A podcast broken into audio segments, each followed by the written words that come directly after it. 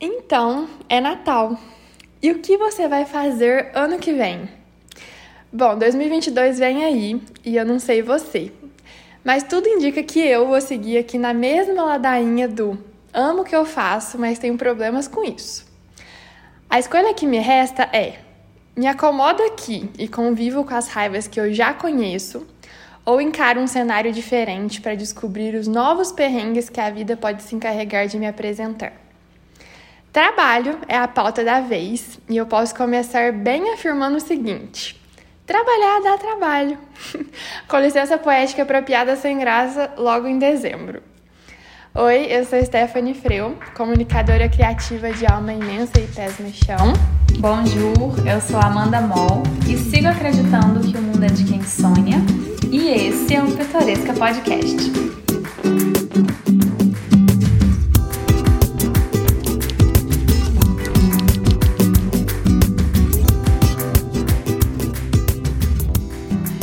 Hoje nosso oi de abertura vai para quem tá na corrida, na bicicletinha, na sofrência do levantamento de peso, que dá uma tristeza na hora, mas garante aquele corpite saudável que dá gosto de viver. Escutei aqui no meu ponto que Deus vai abençoar com uma dose extra de endorfina. Delícia. Quem terminar esse episódio no pique da rotina de exercícios de hoje. Vai que vai. Olha, eu queria dizer que essas deixas agora, elas são inspiradas pelos é, próprios depoimentos que a gente recebe, uhum. assim, no Instagram. Tipo assim, tô aqui na minha lida de trabalho escutando um pitoresca. Aí semana passada teve uma pitoresca que falou isso. Tô aqui fazendo meu exercício enquanto escuto podcast. Sério? Então, adoro observar essa diversidade aí que as pitorescas escutam a gente. Te Companhias diversas. Sabe o que eu ia te falar? que eu troquei uma direct com a Letícia Farias. Uhum. E falei que a gente ia dar oi pra ela no próximo. Então é no próximo. Fica esperando, Letícia. Depende se a Letícia estiver na corridinha, na bicicletinha. Acho que ela não tem muita cara. Ah, é. Não, ela tava editando projeto. Fazendo os layouts. Ah, no... mas vale o oi. Oi, Letícia. e eu sei que ela escuta na quinta. Então, obrigada por estar aqui. Bom, o episódio de hoje tem pitada polêmica, mas eu acho que é mais a realidade de um final de ano sem aquela romantização de vamos fechar o ano e cantar Simone abraçadas. Não, a gente quer falar a real do que a gente tá pensando nos nossos trabalhos e como a gente quer começar, né, o próximo ano. Mas Teté, você como escreveu esse roteiro, acho legal que as pessoas saibam que a gente faz isso. A gente já contou? Alguns a gente fala, né? Tipo assim, eu que escrevi, ou eu que, eu que escrevi essa pergunta, essa pergunta que eu criei aqui. Mas acho que elas não sabem muito bem. Ah, vamos contar então que cada uma escreve o um roteiro? Sim. E geralmente vem das nossas próprias demandas mesmo. A gente olha, tipo, entra no nosso zap, olha, estou com essa questão aqui. Isso, isso. Temos algo a trocar a respeito dela. E aí, geralmente bate, né? Sempre bate. E é. esse bateu muito, esse é tudo. Sim. Então, vamos, vamos falar sobre trabalho, que faz tempo que a gente não fala que a gente tava numa onda vida pessoal, prioridades, né? É, é mesmo. E, e é um assunto que as pitorescas amam, eu acho. Eu acho que é o que elas mais gostam. Sim, é o que dá mais audiência, viu? é. é. Falar de trabalho. Na verdade, a gente sempre termina, né? Falando de trabalho, fazendo aquela, aquele combinho, né? Da, de como que a gente equilibra isso. Mas acho bom a gente voltar a falar. E eu acho que também um pouquinho acho que posso falar por mim de parar um pouco de falar, de falar de trabalho, é que eu não tava pensando muito em trabalho, uhum. eu tava só vivendo. É verdade. É, a gente tava numa fase parecida também. Na verdade, eu tava trabalhando muito para poder ir no seu casamento. e eu muito para casar. Aí a gente voltou e falou: ai, cheguei de trabalho, vamos falar só de férias, de, de, dilemas pessoais. Aí a gente praticamente se obrigou a esquecer o trabalho e fingir que não tinha fazendo. E foi meio que isso. Mas aí, né, dezembro 2022, a mesma ladainha de sempre. E eu acho que já, já introduzi isso em algum momento, mas eu tenho refletido ainda mais sobre o tema trabalho uma, em uma nova temporada, uhum. novos ares. Você tem refletido também sobre o que você quer manter ou mudar no seu trabalho no próximo ciclo? de ano ou, enfim, qualquer período. Aconteceu uma coisa esquisita comigo, que eu não sei se aconteceu com você também, depois, depois foi pra sua casinha. Eu, não deu tempo de eu refletir, já mudou. Eu fui empurrada é, e fui tropeçando, caindo uma nova vida. Eu não consigo mais cumprir a agenda que eu cumpria, eu não consigo mais fazer a pauta que eu fazia. E para mim isso é um dilema porque eu sou uma pessoa controladora e por muito tempo vim de alta produtividade, alta performance, tenho aprendido muito com esses diálogos, né, recentes que a gente não precisa se cobrar tanto. Então eu falo isso no meu produto, falando para mim primeiro, todo mundo já sabe. Então, eu tenho refletido a partir de uma realidade que eu não consigo alcançar mais. É, eu tenho duas tarefas importantes no meu dia: uma importante na manhã, uma importante na tarde. Enquanto antes eu lotava minha pauta de coisas para fazer e eu dava conta. E agora eu não dou conta. E aí eu não sei se é exatamente a nova vida. Eu acho que é, porque tem muita função, né? Cuidar de uma casa inteira. Se é falta de vontade mesmo, aquela, aquele momento que você fala, ai, chega, não dou conta mais. Igual você sei lá, enjoo de uma rodinha de gente chata, aí não dou conta mais.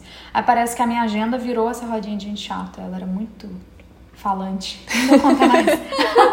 eu tô refletindo e vou trabalhar com certeza menos e com mais consistência, com mais calma. Não vai ter como eu correr mais, minha vida não permite. Sim. E você, como é, como é que é a origem dessas reflexões? Tem a ver com isso?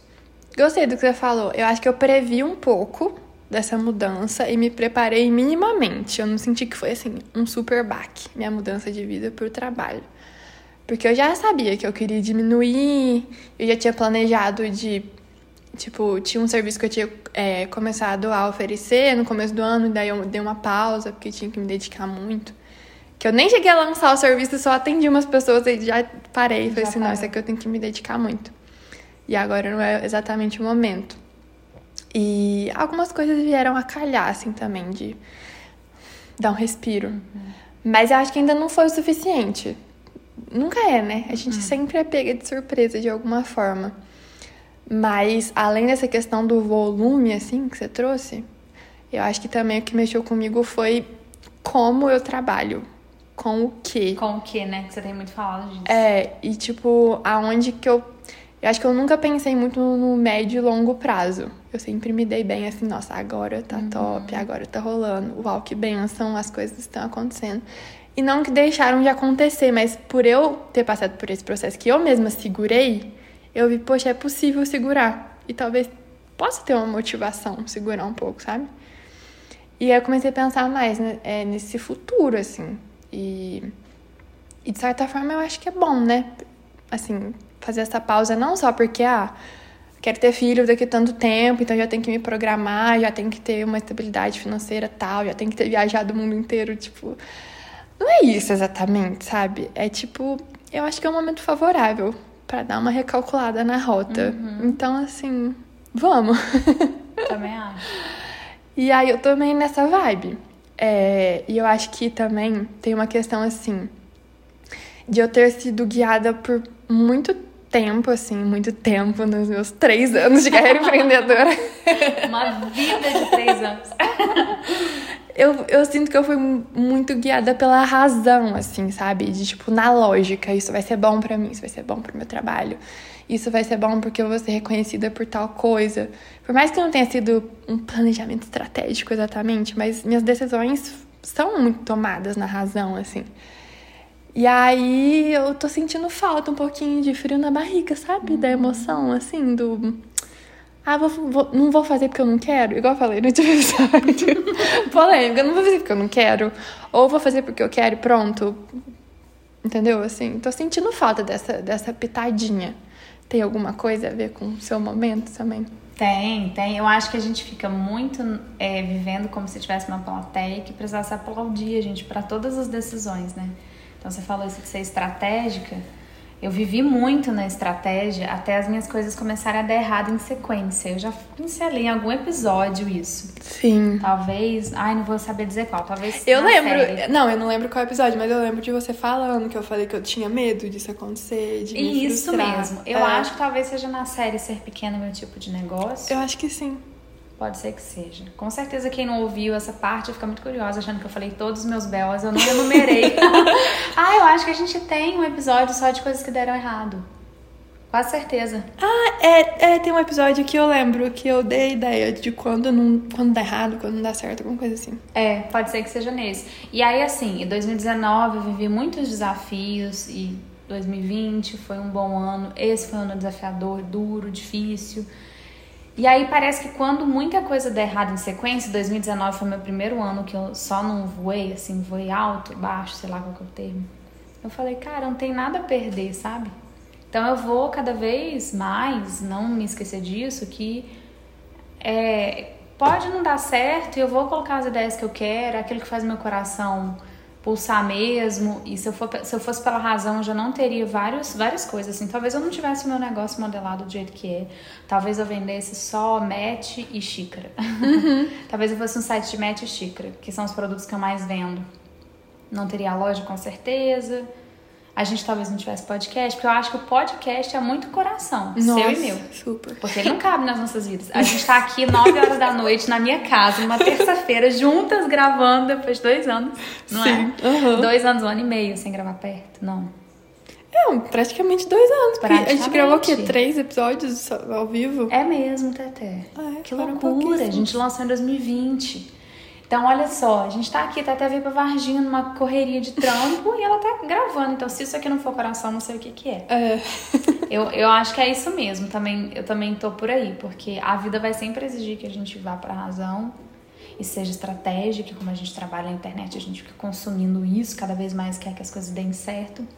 Eu não sei se você tem, você deve ter sabe, você é muito esperta e observadora também. Mas você percebe quando alguém também tá é, vivendo um dilema parecido, assim, o perfil que eu sigo que parece que tá no na mesmo processo, assim, de tentar se adaptar, de fazer aquela força para caber, não caber, dizer não tá rolando, tentar de novo. Então é assim, essa força para caber, para caber, para caber é algo que eu não tô disposta. Uhum. Isso me gasta uma energia. Então, eu não caibo ali, então eu tô aqui. Ah, esqueceram de mim. Beleza, eu tô vivendo outra parada aqui, tá tudo certo. Ah, mas não tem 100k. Beleza. Ah, perdeu 500 mil. Perco seguidor. Esse ano eu só perdi seguidor praticamente. tá tudo bem, vivi pra caramba, a gente tá fazendo outras coisas. Eu acho que é muito tirar o foco da plateia imaginária que a gente acha que tá esperando a gente fazer alguma coisa Sim. boa, certa, sei lá. É, você falando assim, é, criou uma associação assim na minha cabeça de que até o casamento eu tinha essa, essa não era uma cobrança das pessoas, né, mas uma pressão mesmo própria assim de de provar para elas que sim, eu sou capaz de me casar, entendeu? De, de, eu fiz minha vida, de, de bater o ponto ali. Eu sou tipo, gente grande, eu sou responsável do conta. É, me respeita eu sei, que eu virei adulta, entendeu? e aí agora, mano, já foi, já bate o ponto. Levantei a bandeira. É. tem um pouco dessa sensação também. Eu acho que tem muito a ver com isso. Tipo, as pessoas não estão esperando assim ai, qual o novo contrato que ela vai ter agora? Ou qual a próxima marca que ela vai viajar para tal lugar?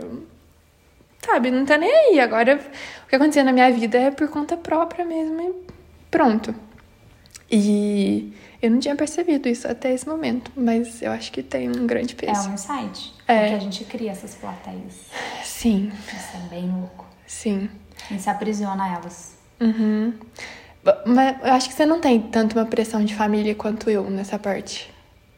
Posso dizer que não. Eu, eu vivi uma coisa durante alguns anos, mas acho que há uns cinco anos não mais. Mas eu fui muito incentivada, assim, pela família, porque eu tô falando só no âmbito de trabalho, não sei uhum. se tô falando de vida pessoal. Não, também. não, de trabalho mesmo. De trabalho? É. Eu tive, eu tive muita sorte, tudo foi muito favorável lá em casa, meus pais sempre vibrando por mim, apoio dos meus tios, do meu padrinho, com estudo, então sempre foi uma coisa assim vai que o mundo é teu. Uhum. Eu tive muita E vai sorte, dar certo, né? Não precisa certo. provar alguma coisa específica.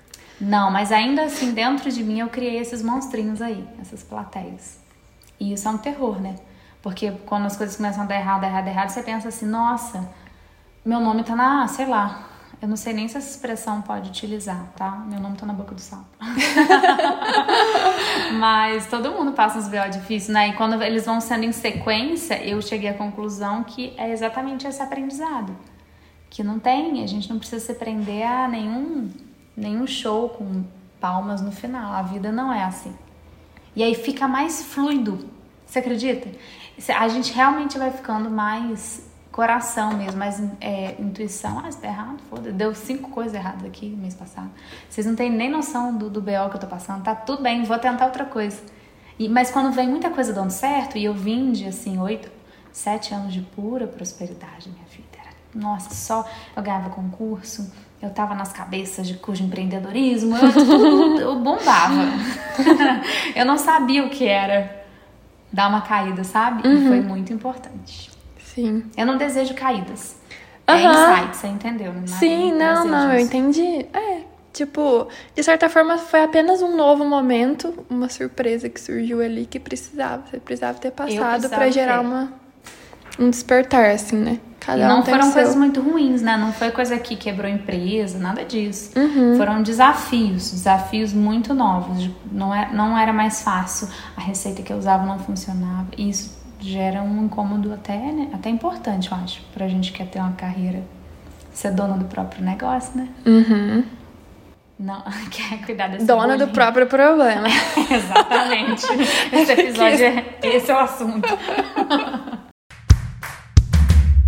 Ó, oh, mas assim, na prática, não sei se você pensou nisso desde que eu propus esse assunto, mas assim, né, na minha perspectiva aqui de, ai, não sei, tô sentindo que eu preciso pensar mais ao longo prazo, a médio prazo, coisas mais duradouras, assim, que você vai se conectar e, tipo, missão de vida, umas coisas assim, sabe? Uhum. Mas pega de leve aí na sua cabeça também sobre o conceito de missão e propósito. Vamos de leve. Sim.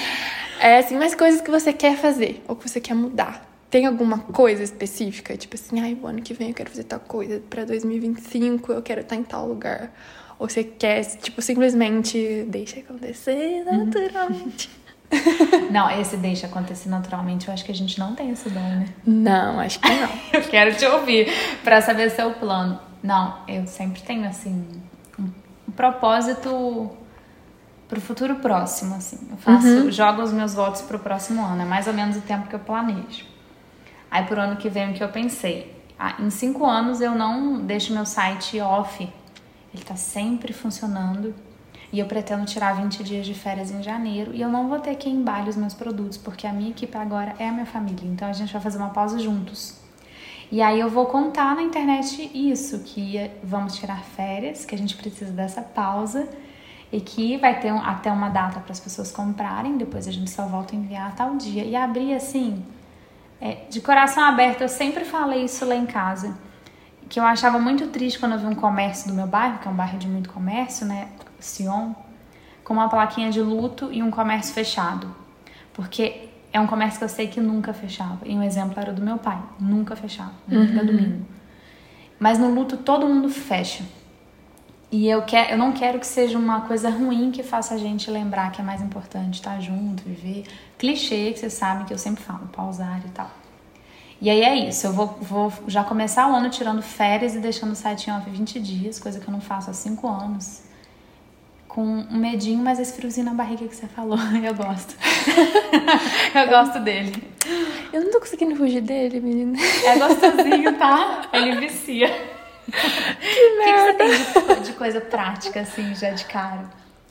Olha só, eu não sei se eu já falei aqui, talvez eu tenha falado no ano passado, que eu jamais faria outra faculdade. Deus me livre, estudar. Ah, acho que você já falou isso. E aí, no meio do ano, do nada, me deu vontade de fazer uma pós-graduação. Do nada. Aí eu comecei a pesquisar, assim, não vou fazer uma pós-graduação ano que vem, gente, calma. Mas eu, eu percebi que, tipo, essa faísquinha que me deu foi mais a respeito, assim, de sentir que eu preciso estudar mais. Uhum. Que eu tenho mania, assim, de fazer. Não. De me aproveitar das coisas que eu sei fazer intuitivamente, de talentos, de dons, assim, mais naturais, sabe? Uhum. E de não me dedicar tanto a coisas que eu preciso e realmente me aprofundar. Então, eu tô com essa vontade, assim, de estudar alguma coisa. E aí eu comecei a ler, porque minha biblioteca da Tati Bernard tá chegou lá em casa. Quantos livros? Ai, mais não lembro. Não, quantos que eu falei? Eu falei aquele dia, eu não lembro agora. São uns 10, mais de 10. É, são uns 10. São, acho que são 9 ou 10, porque eu comprei dois que eram de outro assunto. Então é livro pro ano inteiro, você consegue ler um, um por mês? E ler um livro por mês é um bom ritmo. Essa coisa de ler um por semana eu nunca dei conta. A não ser que ele fosse pequeno, até 100 páginas. Eu ainda não tenho uma métrica. O primeiro que eu li, eu li rapidinho, eu li uma semana. Mas ele não é grande, ele é pequeno. Até 150 páginas, se tiver É. um ritmo bom, dá pra ler em uma semana. Se É. tiver uma semana tranquila. Quer Então, dizer, aí agora eu peguei um segundo que ele tá meio difícil. e aí eu quero, né, gente? Já falei aqui também que eu quero me dedicar mais à escrita, quero escrever mais. E aí eu falei assim, tá, obrigada a Deus, nasci escrevendo bem. bom, é. Mas eu não posso me limitar a isso, sabe? Tipo assim, ah, não, deixa que as palavras vão fluir e tudo vai acontecer, sabe? Aí eu tô começando a estudar, assim, mais sobre literatura, ficar um pouquinho mais por dentro das coisas e pesquisar, assim, outras coisas de cultura, sabe? Que rondam a escrita também. E pensar formas de ganhar dinheiro com isso. Porque eu estou um pouco cansada do marketing. E eu acho que é- isso é um bom start, já é bastante Nossa, coisa. já tá muito. É, já é bastante Ai, eu, coisa. já, eu já adorei isso, essas novidades. Sim. Eu acho que estudar alguma coisa, um conhecimento específico novo, é sempre um investimento altíssimo nas nossas vidas, assim. Sim, Às vezes não necessariamente trabalho, mas. E não é nem tão hobby, não, mas é expandir mesmo o horizonte, aprender uma outra coisa. Eu me lembrei de, de algo que eu tô estudando totalmente diferente do que eu faço, mas que não deixa de ser que é pra jogar no meu time, né? que é esses, esses tráfegos. É, eu não sei como é que é marketing digital, né? é tipo isso, mas é tráfego pago? Como É, que tráfego pago. Mas não É essa coisa insuportável de fazer anúncio no Facebook. anúncios. resumindo. Isso, anúncios. Ads. É, eu resolvi também aprender isso, eu e o Thales. A gente fez o curso, estamos sofrendo. Você viu várias fases de sofrimento de treta de Facebook. E é uma coisa muito chata, que toma nosso tempo, mas que era aquela coisa que só de raiva, bem parecido com o post do, do Pitoresca de hoje. Só que eu mesma duvidei, o mundo duvidou que a gente daria conta desse conhecimento. Só de teimosia eu fui lá e quis aprender. E a gente já fez o nosso primeiro anúncio e teve uma conversão legal. Então eu vi que é algo que a gente vai dominar a médio prazo. Aí eu fiquei satisfeita por isso. E eu também pretendo reduzir minha cartela de produtos, simplificar minha marca. Simplificar minha marca também é a minha meta do próximo ano. E como que é difícil simplificar a vida? Sim. Nossa, é tão mais fácil pra mim pensar em mais um produto, pensar em mais uma ideia, botar mais uma coisa no mundo. Tão difícil enxugar, secar, focar no que eu realmente quero. É muito louco isso. Meu desafio é esse de enxugar meu contexto de produto para ter mais foco na loja e não ter tantas coisas, tantos objetos ao meu redor. E eu tenho bastante dif- dificuldade com isso. É- Eu acho que é mais fácil pra gente criar mais uma coisinha, né? Sim. Mas o frio na barriga é maior quando você simplifica do que quando você cria uma coisa nova.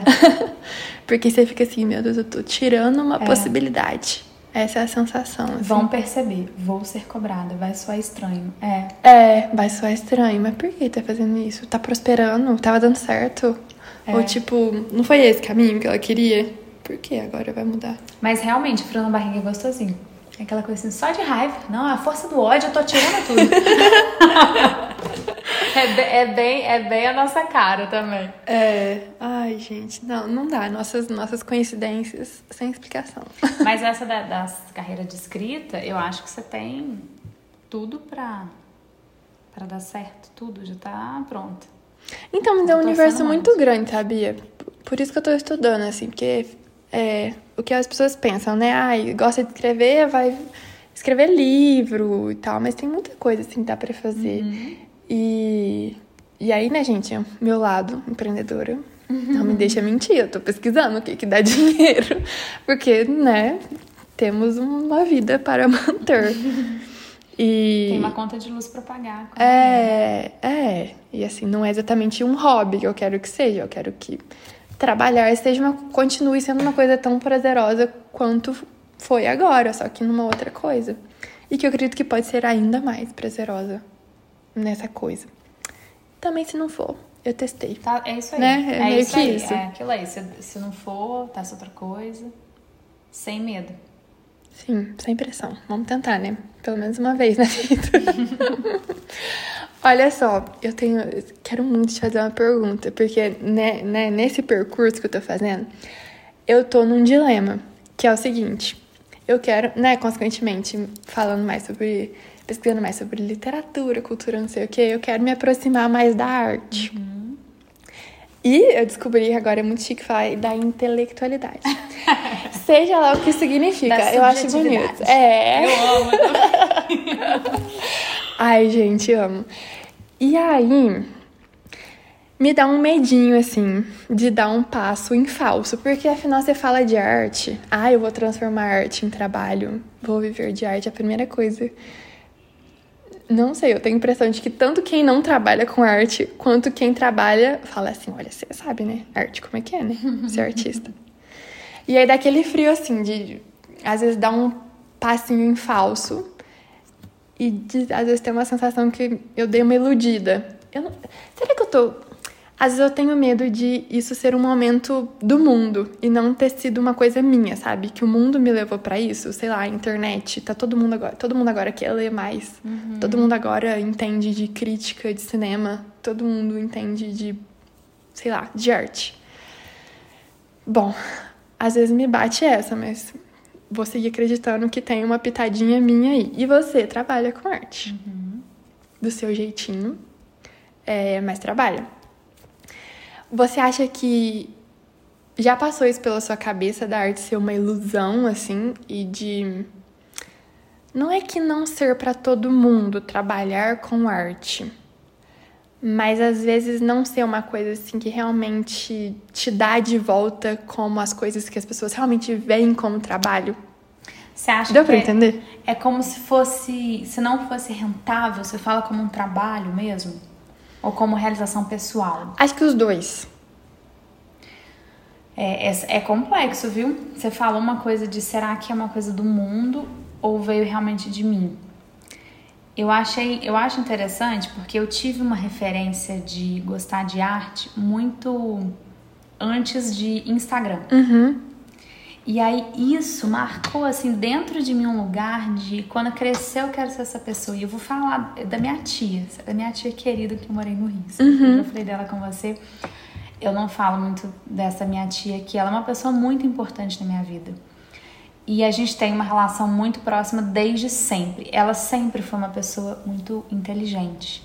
E quando eu fui morar com ela, a gente frequentava todas as exposições, todas CCBB, o que inaugurava, estávamos lá. Eu lembro que eu fui numa exposição dos Gêmeos, os grafiteiros, eles uhum. são artistas visuais, eles fizeram uma exposição. Quem foi nessa exposição, porque ela ficou em muito tempo rodando, ela foi, ela foi para São Paulo também, eu acho que ela foi para BH. Ela tinha umas instalações que você entrava dentro, interagia, a inspiração era a favela, era uma coisa fabulosa. Então, a cada vez que eu ia no museu, que eu ia num concerto, numa orquestra, numa exposição na rua, numa feira livre, numa roda de chorinho, eu conheci tudo isso morando no Rio, conheci tudo isso conversando com a minha tia. Isso, a cada experiência fazia isso na minha cabeça. Buf, buf, parecia que abrindo um pouco dela. Uhum. Eu acho que é isso que a internet causa em quem já nasceu na era digital, que é seu caso, você já nasceu nessa era. Eu não tive computador, eu fui ter computador. Eu tô parecendo que eu sou uma velha, a gente tem um gap de 5 anos, 6 anos. Sim. Mas isso dá uma distância enorme. É porque Gigante. foi bem na virada, né? Esses, esses seis anos. Exato. foi assim. Eu fui ter celular com 16 anos, por exemplo. E na minha casa era internet de escada. Eu não buscava referências de absolutamente nada na internet. Além de estar no interior também, né? Exatamente. Minha referência era pessoas interessantes que eu conheço. Então, é, é o que essa, minha, que essa tia é na minha vida e outras pessoas que eu fui conhecendo na vida início da vida adulta, era o que eu queria ser. Eu queria ser essa pessoa intelectualizada, vamos usar esse termo agora. Eu queria muito ser isso. Então a arte me dava é, essa chance, sabe? É, eu vi essa chance. Era uma coisa assim: eu quero fazer dinheiro com isso. Eu quero um dia ser autossuficiente, ter autonomia, ter uma carreira. Sempre desejei isso. Mas sabe como que eu comecei? Eu acho que eu nunca te contei. Eu formei né, em design de moda e aí voltei para Varginha. Em seis meses estava construindo meu ateliê. E aí eu pensei, vou ilustrar coisas não existia Instagram ainda. E vou transformar essas ilustrações em estampa de camiseta, estampa de ecobag, coisas que eu consegui fazer no interior. E aí, eu conheci uma loja no Rio de Janeiro chamada Infinita Design. Essa loja ainda existe. Infinita Design é uma loja muito legal, da Isabela, uma Belo Horizontina querida. Nossa, alguém estiver ouvindo esse podcast, fale com ela, ou ela ouvir, sei lá, não sei se ela ouviria. eu fui pro Rio logo depois das minhas primeiras férias, que eu já estava em Varginha, com as coisas que eu produzia aqui durante os meus seis meses em Varginha, já me soltando criativamente, viajando, que eu seria uma intelectual, que eu seria uma artista, sei lá do quê, me permitindo. Uhum. Levei meus quadrinhos, bati na porta, era em Botafogo, uma casa antiga mostrei o meu trabalho e ela me deu uma chance de vender meus quadrinhos lá. E aí eu tenho até, foi uma ilustração que chamava Mika, M-I-K-A. Depois ela vendeu no Urban Arts essa ilustração. Foi com ela que eu comecei todo o meu processo de, gente, isso que eu tava fazendo para me entender no mundo pode dar dinheiro. Eu não saquei que daria dinheiro, eu não ganhava dinheiro. Uhum. Eu fiquei três anos, é, sei lá, eu lembro o primeiro mês que eu fiz 1.200 reais, eu falei, ah! vou ficar rica, vou ficar rica. Foi, essa era a minha sensação. Então, quando eu vejo arte, é uma coisa muito louca, porque eu tenho muito medo de falar assim, ah, não é para todo mundo. Porque para mim foi uma forma de me colocar no mundo. Se eu não tivesse isso na minha mão, eu não me aproximaria dessas referências de pessoas inteligentes que eu queria me aproximar. Eu precisava escrever, eu precisava colar, eu fazia colagem. Lá no início eram colagens esses desenhos. Eu precisava entender que a arte era uma voz, e aí isso foi se tornando meu trabalho. Uhum. Só que eu tô contando, pode parecer romântico, mas foi muito suado. Se eu tivesse que me sustentar, por exemplo, não daria, eu morava com os meus pais, é por isso que dava. Então, todos esses recortes, nesse sentido, eu acho que você tá olhando para isso é extremamente engrandecedor como é, expressão humana. Simples assim. Às vezes é uma cerâmica, ou é uma, um, sei lá, um, umas tranças de tapeçaria Uhum. Cara, é cada coisa tão foda que existe. Você vai falando em forma de arte, seja ela qual for. Se isso vira trabalho, as pessoas vão gostar, se elas vão te comparar ao Romero Brito, dane-se, não é problema teu, entendeu? Depois o universo vai propagando. E eu senti que o universo foi pegando meu trabalho, e às vezes eu brinco, Thales fala, Thales, meu trabalho é brega, né? Aí ele fala que é brega, menina, seu trabalho Eu falei, eu sei que é brega, mas eu amo tanto. E tem gente que ama. Então, o que, que é o brega? Para uns ele é brega, você entende? Uhum. Vai ter gente hypada que vai olhar meu trabalho e falar: Nossa, cafonice, borboletada, que troço colorido, você entende? E vai ter uma outra pessoa, igual existem muitas, graças ao bom Senhor, aos deuses, que fala que coisa mais linda esse planeta. E, eu, isso para mim é a lindeza da arte. Uhum. É, eu, eu falei muito, né? Mas é só pra Não, te. foi é, ótimo. eu pedi encorajar. um conselho, você me deu. Eu quero te encorajar, encorajar quem tá ouvindo. É uma voz que tem uhum. dentro da gente. Eu encaro assim. Sim.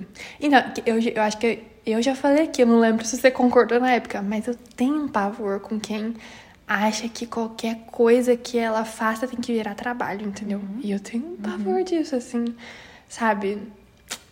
Tem coisas que, igual você falou, eu vejo esse lugar assim de eu faço e pronto. Eu faço porque eu tenho que falar, porque eu tenho que colocar no mundo uhum. de alguma forma. Mas ao mesmo tempo, poxa, seria tão legal se mais pessoas gostassem.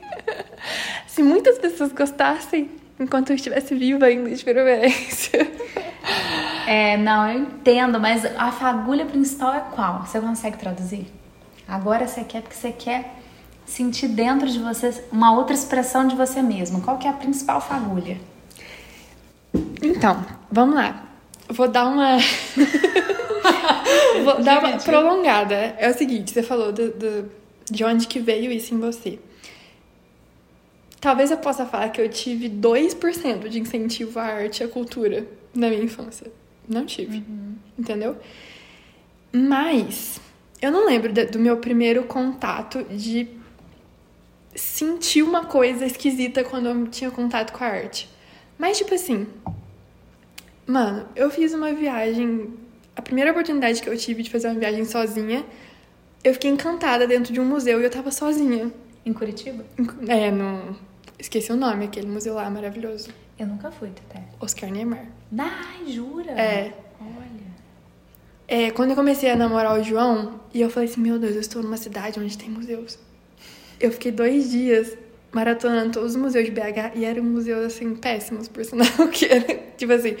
Assim, vamos dizer, não tem muita coisa, não tem muita história, tipo, sei lá, deve que tem que cumprir um algum espaço lá do dinheiro deles, eles falam que é o museu. Mas enfim. Mas me dá uma sensação muito boa ter contato com a arte, assim, e eu gosto. É uma coisa que eu gostaria que fosse mais constante. E eu nunca fui incentivada a isso, entendeu? Uhum. Eu sou completamente contrário de você. Ninguém nunca me apresentou e falou: Isso aqui é legal. Pessoas inteligentes gostam de arte. Pessoas inteligentes escutam Caetano Veloso. Entendeu? Não, não teve isso, assim. Drummond, Fulano. Não teve, eu tenho zero referências. Mas eu lembro de, de ler, por exemplo, alguns livros que eram obrigatórios na escola e eu amar e todo uhum. mundo odiar. E ao mesmo tempo que quando tinha uma aula de redação, que era uma argumentação pro Enem, todo mundo odia odiava e eu amava. E eu não entendi por quê. Era só tipo assim, eu amo escrever isso, entendeu? Eu amo. E, e eu lembro muito bem, assim, de um. Ai, gente, desculpa a nostalgia. Já dois minutos. É, eu tinha uma professora de redação que ela uma vez deu um trabalho, né? Trabalho de escola, pra gente fazer um caderninho de escrita. E ela ia apresentar vários gêneros, assim, de escrita, e você tinha que ter um texto de cada um, ou um poema de cada um que você mesmo tinha que escrever. E eu fiquei encantada com aquilo. Aí eu fiz meu caderninho. Uhum. E ele era de veludo rosa. E aí eu cortei um coelhinho. e ele tinha dois coelhinhos fofos na capa. E eu lembro, eu lembro, gente, do primeiro, do, da primeira atividade que ela deu, que era. Hoje eu não lembro mais o gênero qual que é, mas era um gênero de, de texto que você tinha que escrever. Era um poema que você tinha que escrever em três linhas só. Tipo um soneto, né? A gente aprendia soneto na escola. Não era soneto, era tipo três linhas mesmo. Tinha que ser em três linhas, não podia ser mais. E tinha que ter uma rima, acho que entre a primeira e a terceira. Primeira e terceira linha. E aquilo, eu falei assim, tá, beleza. Fui e fiz. E todo mundo assim, meu Deus, mas como que eu vou falar um negócio em três linhas? E eu, gente, que incrível. Alguém em algum momento determinou que isso é um gênero. E as pessoas. Tem gente que escreve só desse jeito.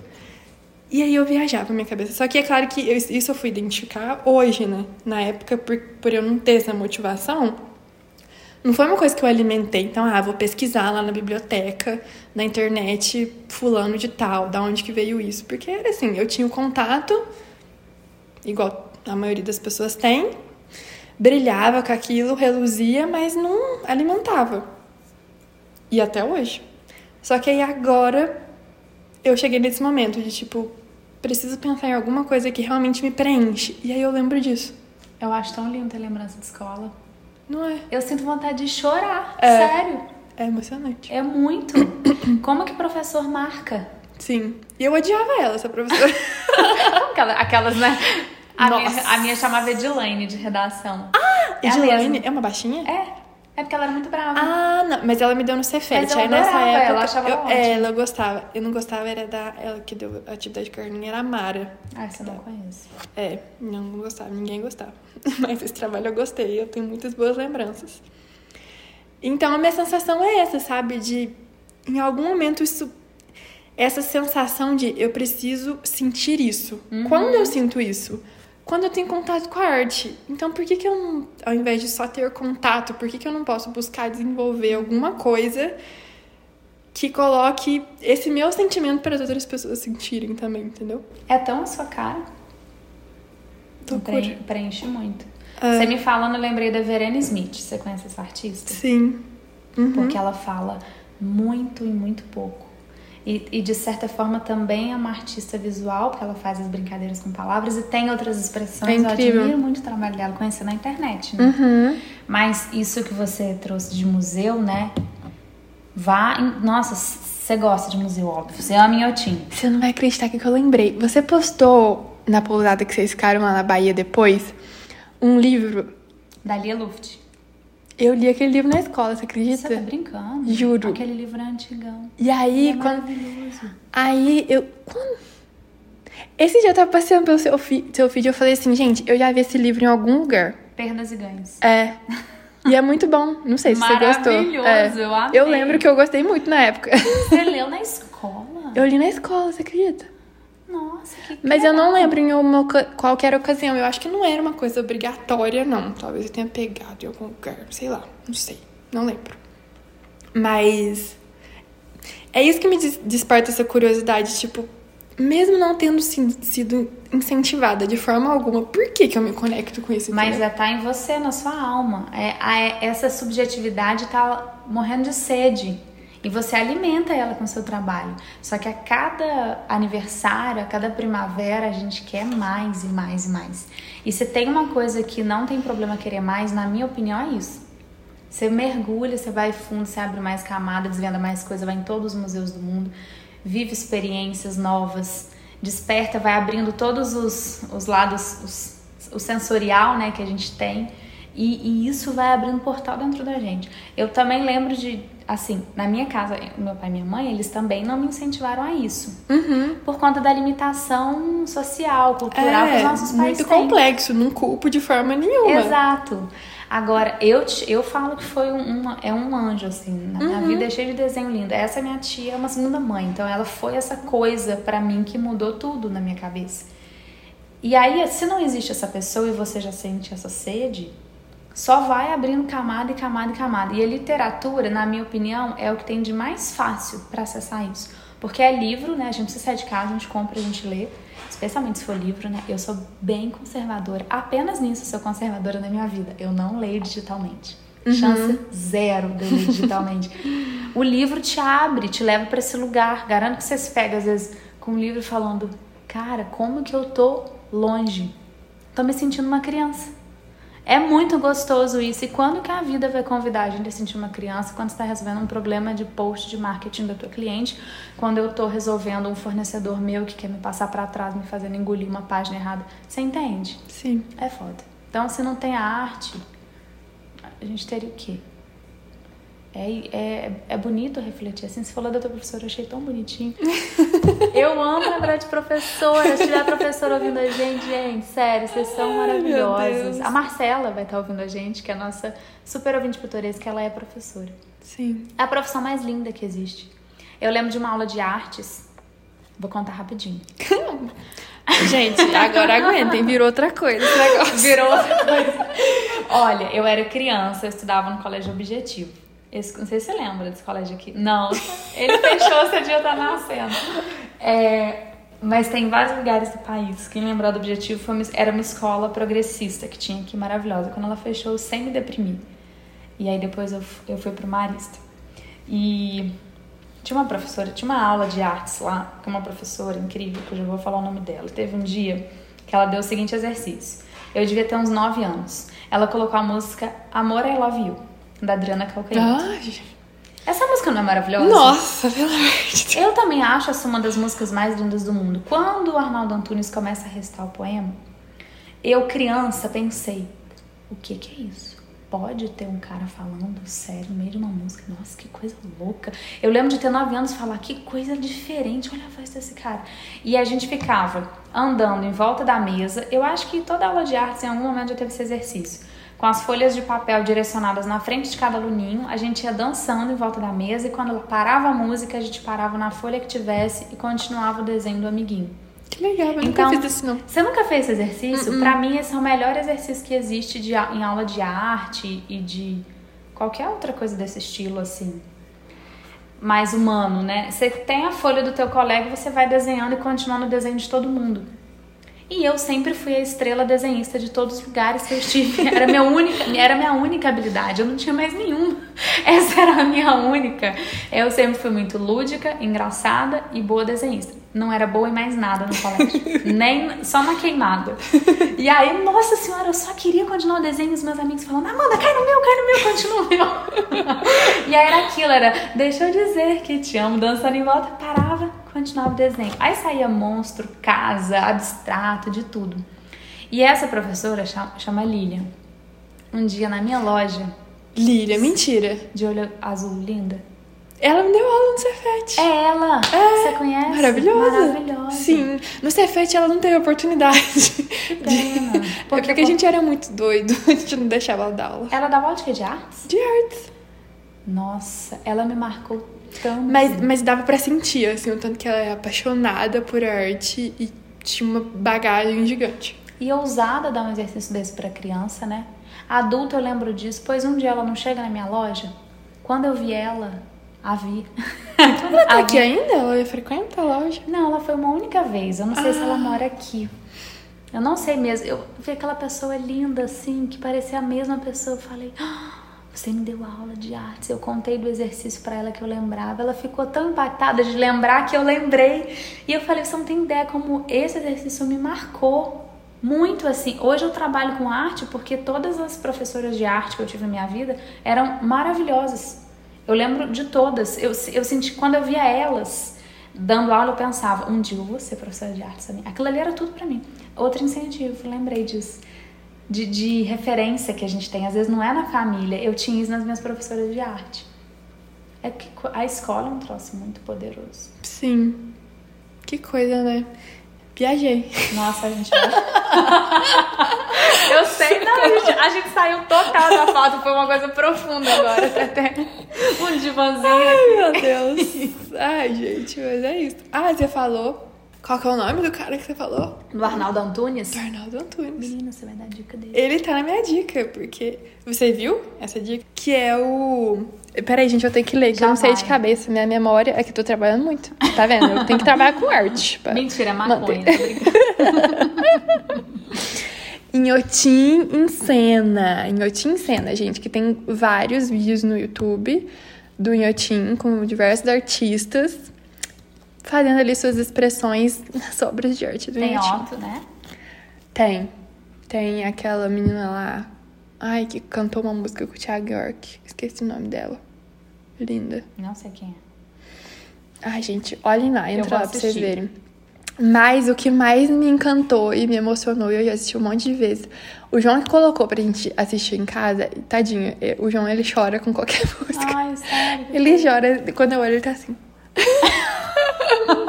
Tirando a lágrima assim pro lado. Que bonitinho. Ou, mas esse, assim, nossa, muito emocionante, gente. Ele mexe com um negócio que é esse Arnaldo Antunes. E também tem um do Pedro Luiz com a orquestra do Inhotim, que é em cima da, daquela galeria Cosmococa, que é a coisa mais linda. Pelo amor, Bar Bárbara, se você está ouvindo isso, que arte! Essa, essa, aquelas imagens, pelo amor de Deus. E, e eu tenho tentado me alimentar dessas coisas, assim, porque, né, artistas se alimentam de arte. Eles não. Eu acho que assim, eu quero tirar isso da minha cabeça, sabe? Que eu tenho que só colocar pra fora o que já existe em mim. Acho que eu preciso me alimentar mais das coisas. E.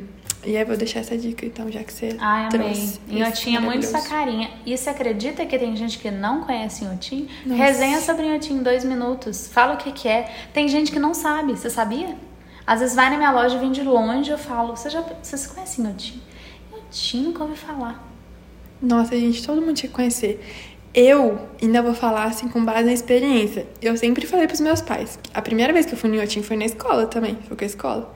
Cara, muito bom ser milênio. É, foi com o Cefet. Eu fui na Bolsa de Valores com a escola. Nossa! Eu sou nos 90, velho. Pensa, por isso que eu me sentia Ah, não. sem pertencimento. Por isso que, ainda bem que eu tinha professora de artes. Mas, nossa, que legal você ter ido com a escola. Eu fui com a escola. E aí depois eu fui. Fui com o João, daí fui várias vezes. E aí eu sempre falava pros meus pais, porque vocês têm que conhecer e tal, mas na verdade eu tinha um medo, assim, será que eles vão entender? Será que eles vão achar que é chato? Ai meu Deus do céu. Aquele pavor da ameaça de, nossa, Stephanie, que negócio é esse? Não entendi nada, ou que chato, que louca. E eles ficaram simplesmente malucos. Jura? Pelo Inhotim. Eu falei assim, meu Deus, obrigada. Então, assim, não, não é diminuindo eles, mas assim, pelo que eu já falei, eles não têm contato assim com a arte do jeito que as pessoas intelectuais conhecem e reverberam por aí, entendeu? Mas eles sentiram. Então qualquer pessoa pode sentir. Porque a arte é isso. Exato. Ela fica chata quando a gente bota ela num lugar acadêmico, de equilibrar aqui debaixo do sovaco, um tanto de, de sei lá, pré-requisito para entender algo e reconhecer. Aí a gente fala, não é pra mim, eu vim lá de Varginha, nasci no subúrbio, meus pais Põe um não nome difícil, fica inventando coisa, né? Não precisa ser assim. E aí o Miotim é esse lugar que ele realmente foi pensado pra isso, tipo, é como se fosse uma mistura de um grande jardim botânico com galerias de arte, com uma maratona física. Cansa, né? Pode, pode Muito falar que cansativo. cansa. Meu Deus do céu. Mas é o cansaço mais gostoso que você vai sentir na sua vida. E, tipo, é tão grande que não dá pra visitar tudo num dia só. Tem várias rotas que você faz lá dentro. E são diversos artistas brasileiros e de fora, com diversas expressões, escultura, fotografia, escrita, escu... escultura de novo. Muita coisa. E acontecem também espetáculos lá, tem shows, tem. Enfim, é um super lugar. Eu até falei pro João essa semana, falei assim, olha, na próxima sexta-feira última sexta-feira do mês, que é o dia que o Inhotim é gratuito, eu vou bater lá sozinha. Ah, é gratuito? É. Eu vou esse mês, vou te escrever, viu? Você vai esse mês vou, mesmo? Você vai comigo de guia turística. Então, partiu. Porque a gente vai passar Natal lá com a minha avó. Ah, então a gente vai mesmo. Tá. Depois você me fala. E fica em Brumadinho, que é perto de Belo Horizonte. Isso, fica em Brumadinho, fica uma horinha de BH. Então... E a gente tá ganhando 5 mil reais pra fazer esse tour. Brincadeira. Ai, gente, quem dera. Meu Deus do céu. Vamos ganhar entrada free um ano. Olha, queria, viu? Quer frilar de guia lá? Queria morar lá dentro. Era só isso que eu queria. Ó, vai dar tempo da gente seguir na nossa pauta? Vai dar, né? Esse episódio tá muito gostosinho. Ninguém vai dar stop na gente. Ah, a gente é só tem mais uma pergunta. Então bora. Quer brigadeiro? A gente vai comer uma coisa Esse brigadeiro. brigadeiro, gente. Com licença. então, se você ouvir aqueles barulhos de baba, é a gente mastigou. Ó, oh, a gente tá nesse momento de reconexão. Você se lembra de algum outro momento que talvez tenha acontecido isso no passado, em alguma outra altura, assim? E você lembra como que você se reconectou ou se reorganizou? Como um case mesmo, assim, para dar uma inspirada. Tipo, já passamos por momentos hum. e superamos eles. Tem um case bom, que foi quando eu tava num processo de crescimento de marca. Meu futuro próximo era virar franquia. Eu já quis virar franquia. E tava segmentando o produto, entendendo como que ia ser fornecedor, para eu iniciar esse processo de franquia. É, fiz até aquela entrevista prévia de Empretec. Uhum. Aquelas que tem vontade de dar uma risada, né? Mas eu não quero ser irônica, pelo amor de Deus. Depois vão falar assim, ah, mas não você tem quando Empretec? Nada, eu tô só contando um caso. e abre um quiosque no shopping, na inauguração do shopping. Ah, sim. E aí foi um passo maior que a minha perna, mas estava dentro do calculado, eu tinha ali um dinheiro que eu podia viver essa experiência, pagar para ver, né? Como a gente fala lá em casa, toda vez que eu tô no sufoco, minha mãe fala para mim: Lembra que você quis pagar para ver o quiosque. Algumas coisas na sua vida você pode pagar para ver. Você conseguiu, você conquistou uhum. com o seu trabalho. Então, isso foi uma coisa que eu paguei para ver. E foi uma fase insana da minha vida. Foram 40 dias de é, pura loucura e correria e alcançar a meta, o aluguel era 5 mil reais. Então eu tinha Nossa. que faturar pelo menos 15, sei lá, para valer a pena, ter funcionário, porque na verdade eu tinha que ter duas ao mesmo tempo. Uhum. Em 40 dias eu tive quatro pessoas trabalhando no quiosque. 40 dias. Eu vivi, eu vivi contratempos. Eu tinha 26, eu acho. 26 e eu estava liderando os jovens da minha idade para trabalhar no meu quiosque. Imagina a moral que elas me davam. Você não tem noção. O patroa? Essa, minha filha, quase que me oferecia um beck. Era uma coisa absurda. E eu falei, precisa disso tudo para quem que eu quero provar que a minha marca deu certo? Mesmo eu não tendo essa pessoa física, era uma plateia que eu tinha, um monstrinho. Eu queria virar franquia, eu queria ser jovem com sucesso Talvez eu quisesse estar nessas revistinhas do Under 30. Uhum. eu não sabia, sei lá, é, um pouco da rota exata que eu devia continuar seguindo. Eu acho que esse foi um momento de um, um, um caos, mas paguei para ver. Mas fui longe demais, e aí o que acontece? Sofri consequências, é óbvio, não fiz dívida porque foi um dinheiro que eu torrei. Uhum. Mas foi uma experiência muito válida para eu recuar e tomar decisão de que eu não viraria uma franquia. A não ser que, gente, se quiserem investir em mim, tá? Alô, Facundo Guerra, tô brincando. Shark Tank. Lá em casa a gente tá viciado em Shark Tank, sabe o que é? Menina, não me faz essa pergunta, eu nunca assisti, pelo amor. O reality. Eu não É um reality é de rodada de negócio, de investimento. Que canal que passa? Não, tem no YouTube. A gente vê no YouTube. Ah, é muito massa, né? Eu já ouvi as pessoas falarem que é muito legal. E eu, por ser jacu de TV, não sei onde que as coisas passam. Mas eu não sei, acho que agora não passa na TV mais. Mas passava também. Hum. Passava na Band. Na Band?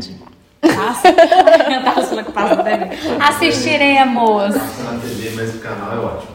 Esse, esse, essa temporada tá com o Facundo. É, isso que eu tô falando. É por isso que eu lembrei. Eu Não. assisti um hoje. Tem que ter uma ideia muito genial. Não. É porque eu não É uma ideia gênia. escalável, né? Porque tudo Ah, lá tá. vira franquia, Sim. entendeu? Não só franquia, né? Às vezes vira serviço. O Caíto só fecha coisa que vira serviço.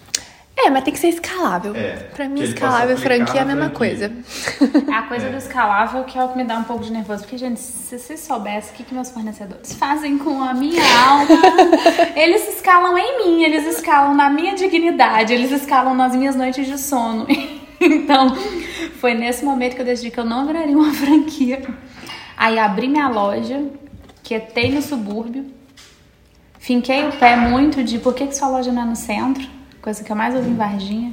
Sua loja é cara, sei lá, de outro bairro do centro. Não, porque eu nasci aqui, o senhor é meu bairro aqui, que ele vai continuar sendo. E aí eu já tenho bastante orgulho, me encoraja muito continuar acreditando nisso, assim, nessa fuga da rota, recuar um pouquinho.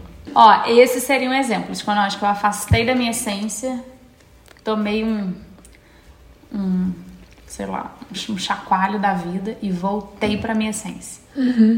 Você tem um, um caso assim, ou você tá, você tá sentindo que é esse é o exato processo que você tá vivendo? É, eu acho que o mais intenso é o que eu tô vivendo. Mas assim, vai dar uma risada. No início do Instagram eu já quis ser influencer, eu tirava foto de roupa.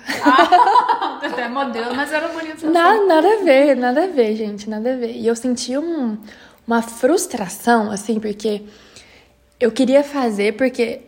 Mas não era na época que ser blogueira era legal ainda. É porque eu acompanhava blogueiras e eu achava legal. Na época de época, blog mesmo. Explica pra gente. A ref, sua ref Ai. era Tudo Orna? Não, antes do Tudorna. Qual que era Era tipo. Ah, início de Garotas Estúpidas. Uhum. Essa época. Pô. Eu sou da época da Cris Guerra, do Hoje Vou Assim, de ver o look do dia. Eu acho que é a mesma, só não tava no, na mesma, no mesmo blog nós duas. E aí eu tentava, só que eu não me sentia bem fazendo aquilo, sabe? Tipo assim, de, de ter- sair num lugar assim e. Nossa, tira uma, ro- uma foto, uma foto da minha roupa. e depois eu ficava assim, me sentindo uma idiota, sabe? Quando você tenta. Aí, assim, nesse contexto de fugindo da sua essência, nossa, não tinha nada a ver comigo. Eu fugi total, eu viajei. Essa é a típica coisa de. É porque tá, tá vindo influência de fora, do mundo. É Influência? É exato. isso? Aham. Influência literalmente. Influência errada, toda errada. Que não era um lugar de admiração, nossa, que legal, vou continuar acompanhando. Era tipo, tem que fazer essa coisa igual. Mas não era a coisa pra mim. Mas E me é dá uma sensação. Claro, tem muitas pessoas felizes fazendo isso, mas me traz uma sensação de muito vazio. Uhum. Vazio existencial mesmo. Assim, falando, nossa, mas a foto do- da roupa de novo tem outras coisas pra serem faladas. Tanto que as pessoas consistentes que começaram assim, hoje elas fazem outras coisas junto. Sim, escrevem. enriqueceram o look do dia, né? Com outras conversas. Encher o repertório da intelectualidade, da subjetividade. Maratonar o museu. A biblioteca delas deve estar cheia. É. Ou a conta deve estar cheia. Eu acho que é uma coisa ou outra, atualmente. Ou, é, tem, a- a- muita gente é as duas, né? É, algumas sim, Melhor algumas conseguiram. né? As duas. Mas é raro, né? Infelizmente. Mais um episódio que acho que a gente pode fechar assim. Acompanha as cenas dos próximos capítulos.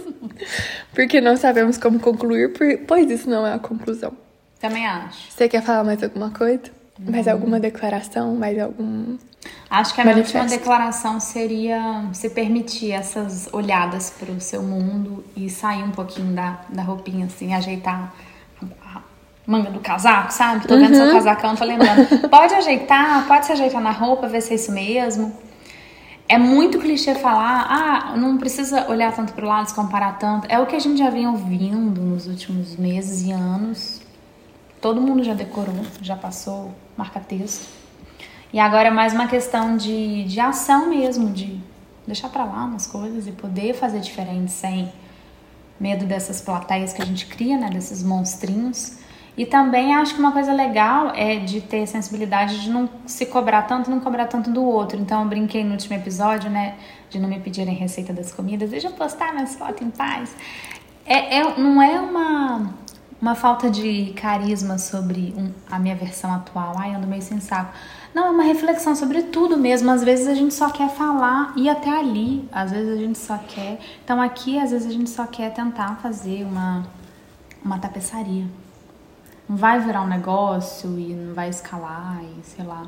Não virou uma grande artista, às vezes é uma outra coisa. Às vezes vira. Uhum. Então é não cobrar muito do outro o mais. Sim. Não pede o mais. Tá todo mundo fazendo o possível. E, e é desconfortável, às vezes, chegar nesse possível, né? Sim. Eu tenho uma coisa assim comigo. Vou falar mais duas coisas e vai terminar. Não, fala, Eu tenho uma coisa comigo. Que é assim. Eu não acredito muito que, em ficar escondendo meus próximos passos, porque toda vez que eu falei sobre eles foram as vezes que o Você universo se alinhou Aham. e as coisas aconteceram, gente. Eu juro pra vocês que, sim, eu falei alguns meses atrás, eu quero escrever mais. Surgiram três trabalhos só de escrita. Eu acredito. E eu não nisso. falei nada pra essas pessoas. Eu, eu falei aqui no podcast, eu falei pro João, falei pras pessoas que estão por perto. Brotou. E foi da, da mesma forma todas as outras viradas que eu já fiz de, de trabalho, assim. Então eu, eu, eu sou aquela que eu falo assim, eu vou falar, vai acontecer. vai acontecer. E eu acredito nesse movimento. Então, por isso que eu não tenho medo de falar, assim, porque se em algum momento se- se quebrar também, tô nem aí. Mas é, você falando sobre cobrar das pessoas, e nessa minha coisa de quero escrever mais e quero que as pessoas saibam que eu escreva também, não quero ficar escondida debaixo do estereótipo da pessoa que trabalha com marketing, e é isso. Eu falei assim, eu quero postar mais no meu perfil mesmo pessoal, Eu tenho visto. os textos. E aí no dia 1 e dia 2 de dezembro são dias que minhas melhores amigas da vida fazem aniversário e eu escrevi textos pra elas. Foi muito lindo. E aí eu falei assim, mano, talvez se eu escrever o que eu quiser assim na minha cabeça seja um pouco chato para as pessoas. Eu falei assim, por que não eu escrever para as pessoas? Porque aí pelo menos ela, pra quem eu escrevi, ela vai gostar. Ou, ou, tipo, né, ontem eu escrevi um texto que não era pra ninguém gostar, era só um desabafo, mas era pra uma pessoa. E eu falei assim, vou fazer isso então. Daí eu me coloquei o desafio de escrever 31 textos pra pessoas diferentes em dezembro. E tô fazendo isso. Agora são 10 e 20 e ainda tem que escrever um Você tá texto sobre alguém. todo dia? Eu não É, eu pulei um dia. Eu tava falei assim, postando. 31 textos em dezembro. Não falei que é um texto por dia. Pode sair dois e três Só que eu dia. já tô com um atrasado.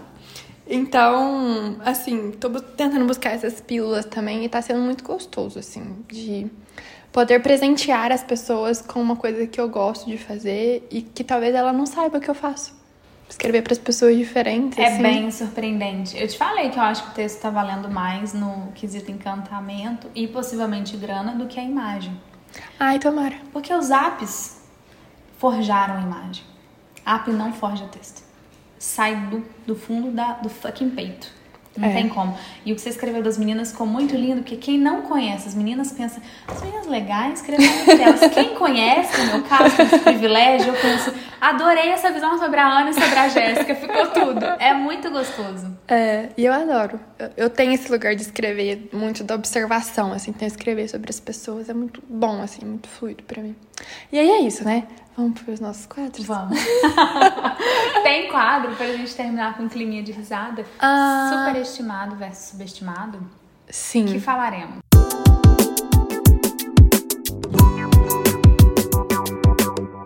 Olha, eu coloquei duas coisas só. Você trouxe coisas?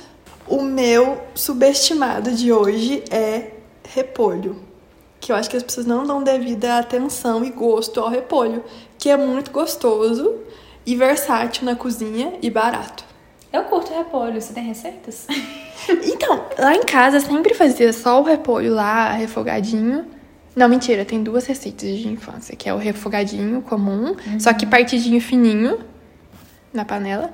E a minha avó faz um repolho muito bom, que é ele fininho também, só que cru, Saladinho. com cebola e A tomate. melhor coisa do mundo. É muito bom.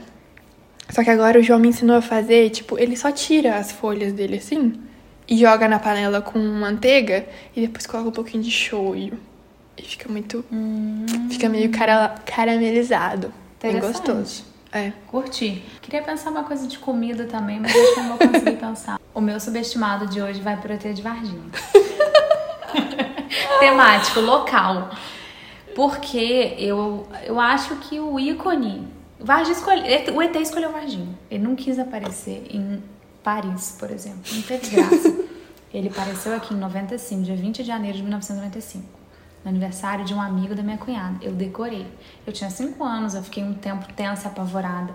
Eu realmente acredito que ele esteve aqui. Tem livro, tem literatura falando sobre o aparecimento do ET. E eu não entendo por que é, a cidade não aproveita esse símbolo fortemente, só timidamente.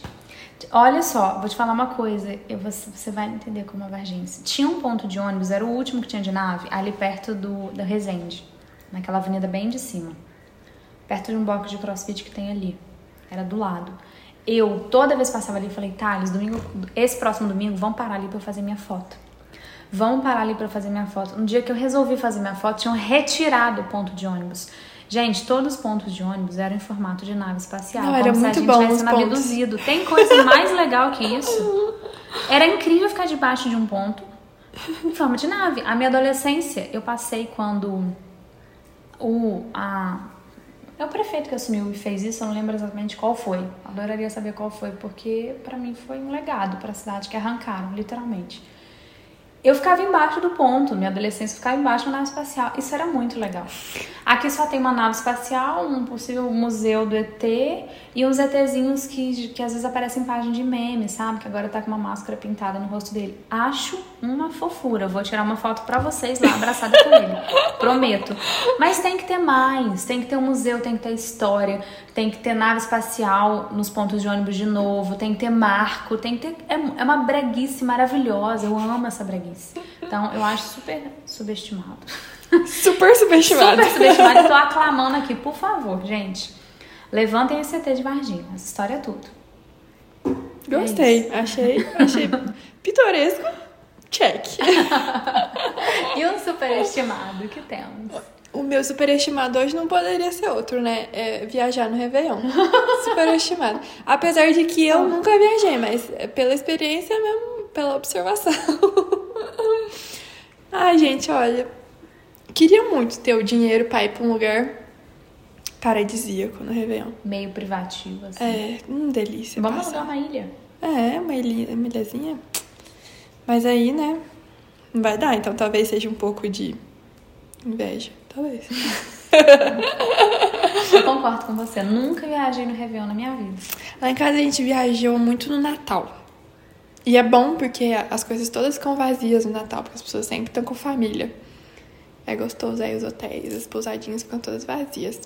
Fica aqui a dica também, já emendo. Gostei. Eu vou nesse clima viagem, então, como eu não me preparei pra isso. Eu acho super estimado, mas também foi por falta de experiência viajar com um grupo grande de amigos. E a experiência do seu casamento eu considerei uma coisa muito interessante, porque a gente não viajou com um grupo de amigos, porque não eram os meus amigos. Mas É. lá a gente ficou como se fosse um rolê de amigo. Aham. E eu fui muito feliz nesse rolê. Falei, Thales, eu tenho afinidade com isso, gostei. Mas sair com rolê de amigo, assim, eu vejo quando. Eu acho que eu já viajei com dois amigos, apenas, amigos do Thales, dois rapazes, a gente foi pra Buenos Aires, foi muito divertido. E uma vez pra uma serra, três casais. Mas aquele momento de decidir onde jantar. É a logística que é a pelo parte chata. amor de Deus, gente. Ali no resort não tinha logística. É por isso que foi bom. Justamente, por isso que deu certo. Se tiver opinião oscilante, fudeu o rolê pra mim. Eu não entendo quem consegue fazer sempre rolê de amigos e aluga um caso, vai aquela turma e tal. Eu acho muito massa, eu chego a achar que eu sou antissocial. Porque pra mim isso é, super, é superestimado. Eu não conseguiria. Eu preciso ter silêncio, eu preciso ler um livro. Eu preciso, não precisa é, ficar sem conversar um tempo, assim, por pelo menos três horas. Te entendo. Sim. Cansa muito. É, eu nunca tive super, super experiência não de viajar com amigos assim. Eu acho que não. Nunca mais vão chamar a gente pra viajar. Você vai, porque eu expressei minha opinião claramente. Mas meus amigos sabem. Ah, depende de quantas pessoas também, né? Eu acho que é proporcional. Seis no máximo, na minha opinião. Três casais, sendo que todos os casais não são daqueles que tretam e ficam com cara de cu Nossa, é. Quer acabar com a minha corre, é casalzinho tretar e ficar com, com essas caras, assim. Eu já vivi muito isso, é muito chato. Eu já fui esse casal também. Mas não sou mais. Ah, né, gente? Quem nunca? Quem nunca? Nossa, a gente falou muito, mas foi tão bom. A gente falou muito. Foi ótimo. Matamos saudade. E vamos jogar aqui um- uma coisa pra terminar para as pitorescas falarem o que, que elas acham da ideia da gente ter um encontrinho com as pitorescas no ano que vem. Meu Deus. Você vai jogar essa então? Rola ou não? Ué, eu, eu, eu rolo demais. Se a gente não for viajar em grupo, eu topo. Não. Ah, tem tempo também, é limitado. É tipo duas horas, duas horas e meia. É sério, a gente teve essa ideia, né? A gente falou sobre isso esses dias. De ser aqui em Varginha, em Belo Horizonte, às vezes fazer uma tour. O que, que vocês acham? Uma rodinha de fofoca. Não é assim, roda de conversa pra quebrar a cabeça, não. Assim, um encontrinho mesmo. Gostoso. A gente andou pensando nisso. Duas doses, máscarazinha, num lugar ok, um encontrinho limitado. A gente vai providenciar O isso. que, que vocês acham da ideia? Conta, tá? Interage. É, é, tem que falar que Só vai. vale se repostar o episódio. Não vem falar desse assunto se não tiver repostado nosso episódio. E marca, porque se repostar também sem marcar, a gente não viu. É, exatamente. Vai ter que mostrar lá pra entrar ingresso. Siga o Pitoresca no Spotify. Obrigada, pode entrar. Boa. É igual marcar em sorteio. Então, reposta o episódio e conta pra gente o que vocês acham dessa ideia. Gostei. Tô ousadia. Então, podemos despedir, né? Sim. É difícil, Vamos mas lá. Vamos, Vamos terminar esse brigadeiro. Vamos com a brincadeira. Pitorescos, até o próximo. Beijo Até, beijo.